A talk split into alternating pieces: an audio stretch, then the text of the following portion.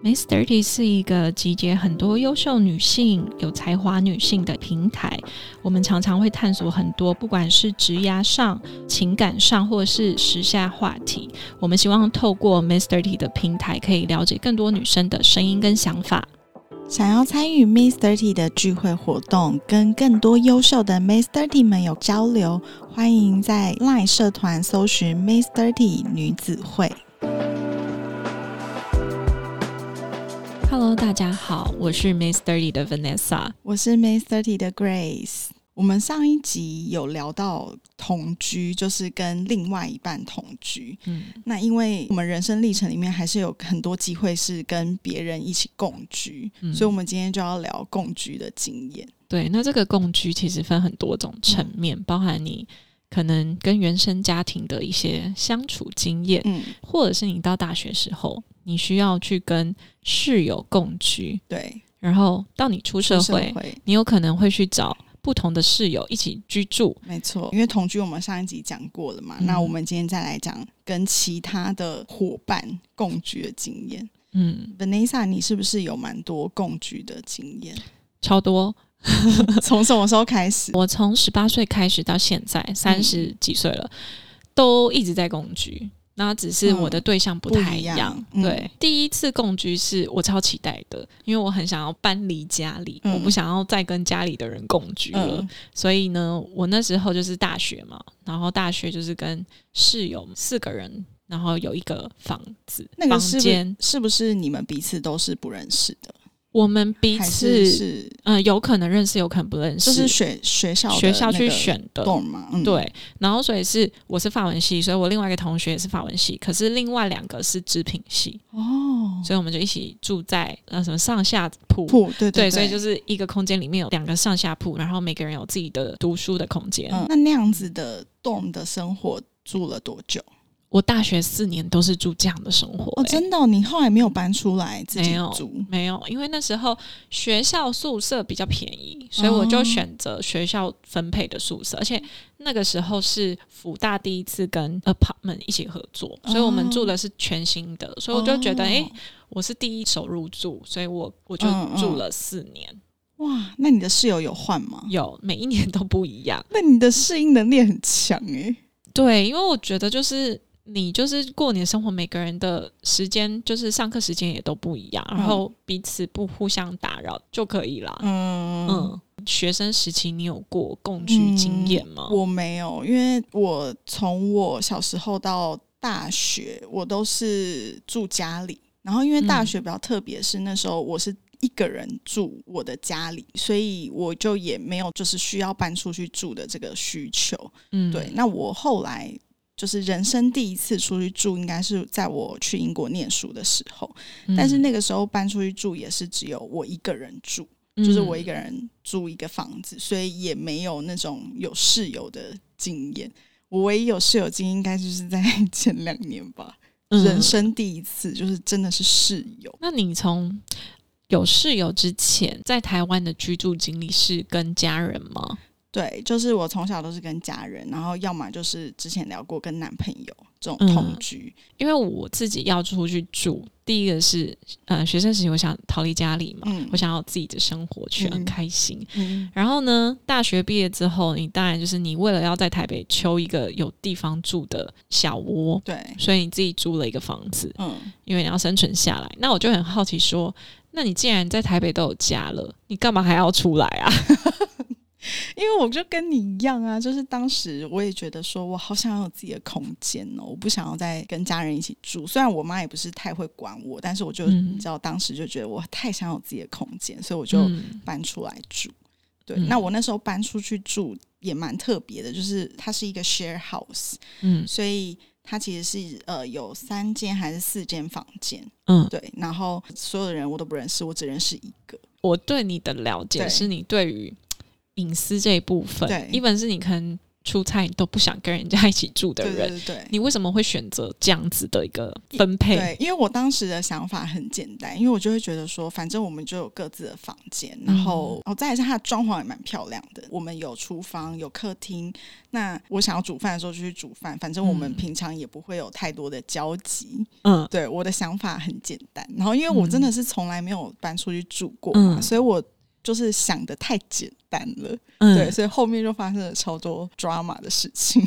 那后来是发生什么事情，又让你想要回去住？后来呢，就是因为我们有一个室友，他就临时搬走了，嗯，他临时退租，他临时退租了，然后非常的突然，就可能他下礼拜就要搬走，他就这礼拜五跟我们讲这样子。那个房东就是要找一个。人来补这个来补他的位置，对。然后，因为我们当时住的都是女生，嗯，我就有跟房东说，如果是这样的话，我是希望就是。找一个女生进来，对对，然后房东就一直跟我说他尽量这样，然后我就说你可不可以体谅一下，我们大家都是女生，如果有一个直男进来，真的对我们其实是有点不方便，而且是也是蛮不安全的这样。然后房东就也没说什么，就到了隔几天，我就忽然看到一个直男，他把所有的家当搬进我们的屋子。我整个崩溃，然后我就到了房间，我就打电话给房东。我其实是平常真的是不会哭的人，而且我也不会哭的那么惨。嗯，我那天真的是哭的很惨，然后那个房东以为是那个男生对我怎么样，他还说：“哎，你还好吗？他有没有对你怎样？”我说：“没有。”我说：“但是我觉得你这样很过分哎，你怎么会找一个直男？如果是 gay 就是对，我觉得如果是 gay，我们大家都 OK。然后那个那个房东就跟我讲说。呃，就是他也没办法，他就是要一定要赶快找人来补这个位置。嗯，然后我在当下我就打给我妈，然后我就说我真的不行，我看到这个男的，然后 他就连夜搬走了。我当天我就搬走了，而且维持很短，就是我搬出去住，我原本想象很美好嘛，所以我就跟他签了一年的约。嗯，结果从我进去住到搬走，大概才两个月吧。那这样要付违约金吗？要啊，要啊。这样违约金要付两个月，就是你抵进去的钱押金就拿不回来了。对，嗯。所以这一场闹剧之后，我后来搬回家住嘛，然后我就觉得哇，我的家真的非常温暖，我再也不会想搬出去了。所以这是你跟家人以外的人的共居经验。对，哦。所以你除了就是你刚刚说的。在学校的时候跟室友，嗯，你后来都是我就独居独居自己住，嗯。那我想问，因为你是从出社会到你现在慢慢可能中间有经历，比如说换工作啊，或者是你经济能力条件比较好一点，你刚开始去看房子的时候，你是怎么看的？哎，这个真的是我很想我当时因为我住桃园，我大学毕业隔天就工作了，嗯，但。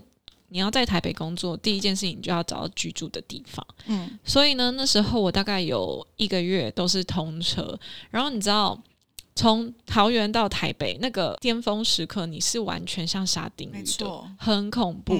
然后我真的就很急着我要找居所，所以我就真的没有想很多，我想要一个地方，然后我 afford 我负担得起。嗯，我记得那时候我们的薪水大概是三万出。嗯，一个社会刚出社会，十年前对。那我就想说，我预算可能八千到一万块吧。我后来有找到，我找到了一个，它是那个饭店改建的套房。嗯，然后我现在想想都觉得哇，好恐怖的一个地方。因为我觉得饭店改建就会有很多恐怖的故事，它要么就是它发生过火灾，然后要么就是它年久失修，它可能那个水管管线，然后或者是那个升降。电梯都已经是很老旧的。嗯，我记得我那时候进去，然后打开门，然后我有稍微小小的改装一下，就觉得看住。但是我就会发现，这种比较老旧的楼层，它就是隔音效果很差，所以你在半夜会听到一些女生奇怪的声音吗？声音的 声音或者吵架的声音，其实是非常清楚。那你在那里住了多久？我在那边住了一年。就签了一年的约嘛，那你接下来呢？接下来就是稍微经济也比较好了一点，嗯，然后你觉得你自己可以再挑好一点点的。我的第二间租屋处就在南港，但是那个地方可能再多个几千块，可能在一万五左右的房租，然后住的地方整个装潢什么都还不错，可是它唯一的缺点是它 location 很差。就是他在那种什么市民大道八段，就是比较偏远的地方，对，所以其实我现在想想，那个时候的我晚上会出去玩，其实是有点危险的。完全没有人。你在找房子的时候，有没有哪一些是你必要的条件？像。我就很 care 有没有对外窗，如果完全没有，我会很受不了。那你自己呢？我觉得对外窗，然后采光要好。当然，就像是进去一个公司，进去一个场域，它会有一个气场。对，那个气场不对，你就重要，你就相信你直觉，你就不要，没错，不要去。因为像我刚刚说，我那个唯一一次共居的那个经验，那个租屋的经验嘛，就是从我进去到我付定金就两天。嗯，就是因为我进去的时候，我就觉得哇。我很喜欢，嗯，这边的感觉，嗯，除了当然装潢之外，我觉得它是一种，你有觉得你在这个空间你是比较安定的，你不会很想要往外跑的，嗯，对，我觉得这也蛮重要。对，然后交通可能也蛮重要的。然后我我那时候的公司刚好也在我第二个租屋处附近，坐公车两站就到了，嗯，然后我就想说，哎，那个地方其实除了半夜偏远了一点。但其实离我的公司很近，然后我可以负担得起，然后那里的交通要去大湖公园，然后或者要去坐高铁都很方便，所以我就也在那边住了两年多。哦，那蛮久的。对啊，因为我觉得还不错，蛮舒服的。我们又回到共居好了，就是你那时候不是有跟你室友住了四年嘛？而且我觉得蛮厉害的是，你的室友一直换，你都还 OK。对，那你有遇过很令人崩溃的室友吗？我觉得我没有遇到令人崩溃的室友，但我不知道我自己是不是一个令人崩溃的室 友。说 我会偷带我的小狗去住，那你有跟他们说吗？有，当然一定要，就是前提我就会说，哎，我有一只小狗，然后我可能会带它来住，你们都可以吗？但其实宿舍是不能带狗哦。我记得那时候那个狗狗是约克夏，两公斤，很小，然后那时候我们就是。会带一个很大的托特包，然后我就会跟那些狗狗说：“哎，你不能叫，你被叫你就会被抓走。”然后它真的很乖，然后它就跟我进去，然后我就把它放在我们的空间里面，然后它都会跳上床跟我睡。嗯，如果喜欢狗的人可能会觉得很很很好，嗯，可是如果本身可能对狗有毛发过敏，或是他不喜欢狗狗的人，就是一个困扰。对对对，所以我不知道我们带给我室友困扰。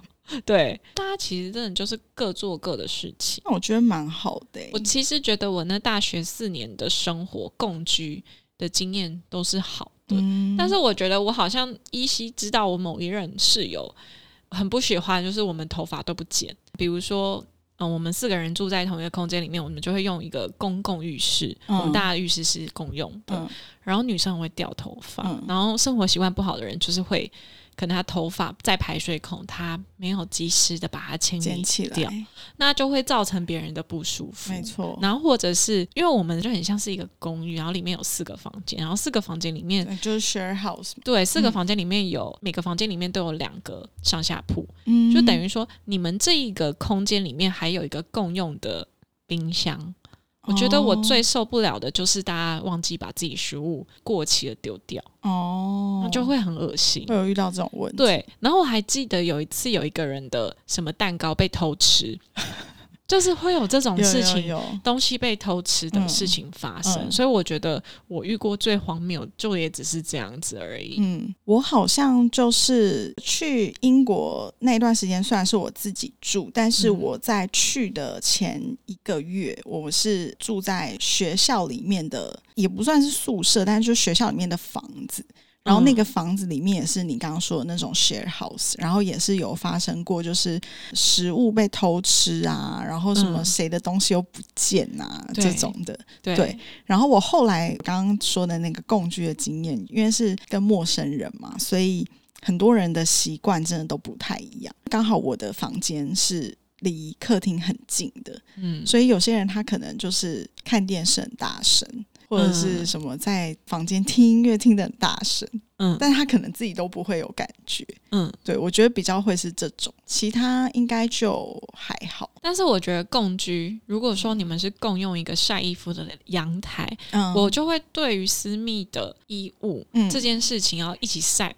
我有一点过不去，你是说不卫生吗？我会觉得很恶心。对啊，所以我就会直接去那个洗衣店，直接洗完烘干，我也不会在那边晒洗衣服。但是我如果看到一堆女生内裤晾在那里，我会有一点不舒服。嗯，这是我自己洁癖的点。那你都是怎么找房子的？嗯，因为我找房的经验很少。我在英国的时候，我是一直看了那些网站嘛，然后后来就是当然就是亲自去看了很多点。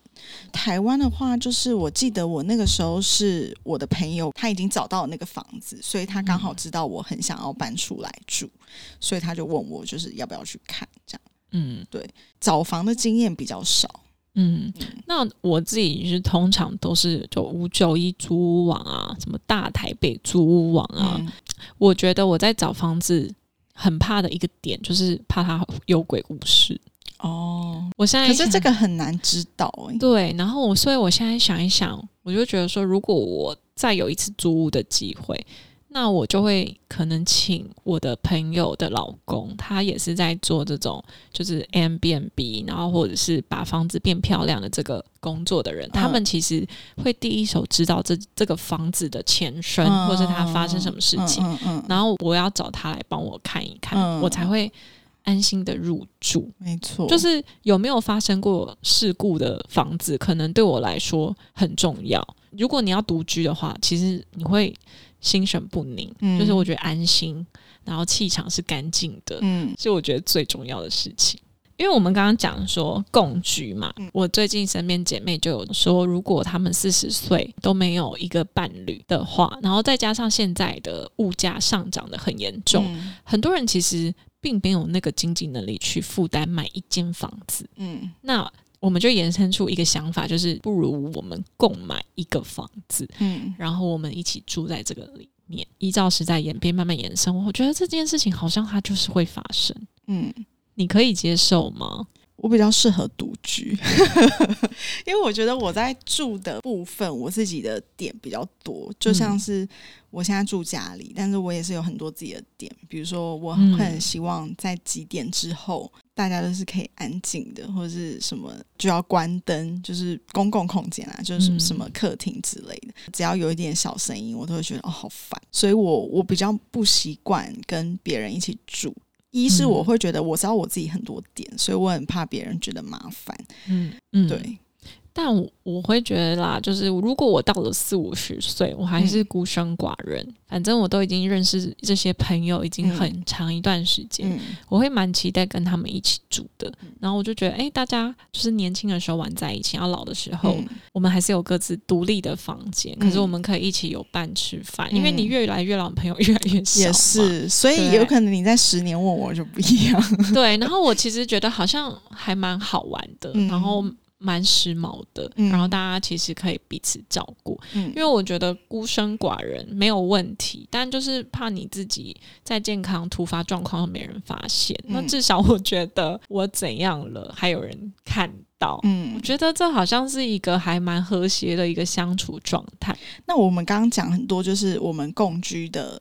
对象，比如说有朋友、有室友不认识的，那你觉得你现在还有办法去跟家人共居吗？绝对没办法。为什么？哎，我已经离开跟家人共居这件事情已经好久了，就是从大学毕业到现在，所以我知道我没有办法共居，是因为我们生活步调都已经不太一样了。嗯嗯，就是我妈妈可能认识的我是高中生的我，我的作息很正常。嗯。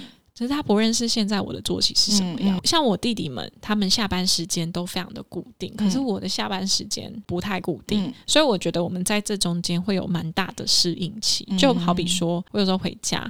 刚好客户来，或者很急忙要处理一些事情，我妈很期待，因为她很一个月看到我一两次，她就一直很想跟我聊天。她一直想跟我聊天，但我又没办法回她，因为我脑子不在那个当下，我就会很躁郁。如果我在家里住，我可能也不会这么独立去做很多事情，我可能就很想依赖我妈，我觉得好舒服，就会变得我很像一个大公主。所以我觉得我们没有办法在一起住，偶尔回家看看爸妈就可以了。嗯，你现在是跟妈妈一起住？对。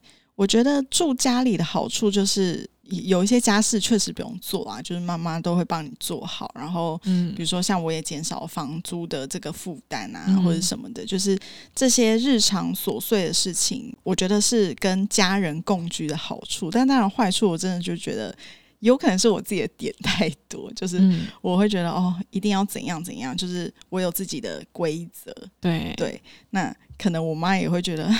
怎么那么痛苦？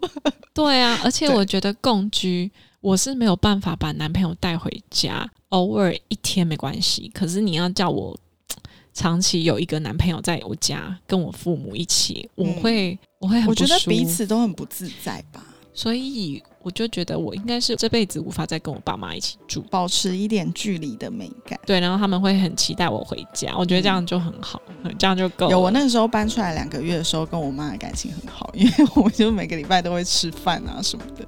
嗯，对，所以我觉得跟家人如果适当保持一点距离，好像还不错。对，而且。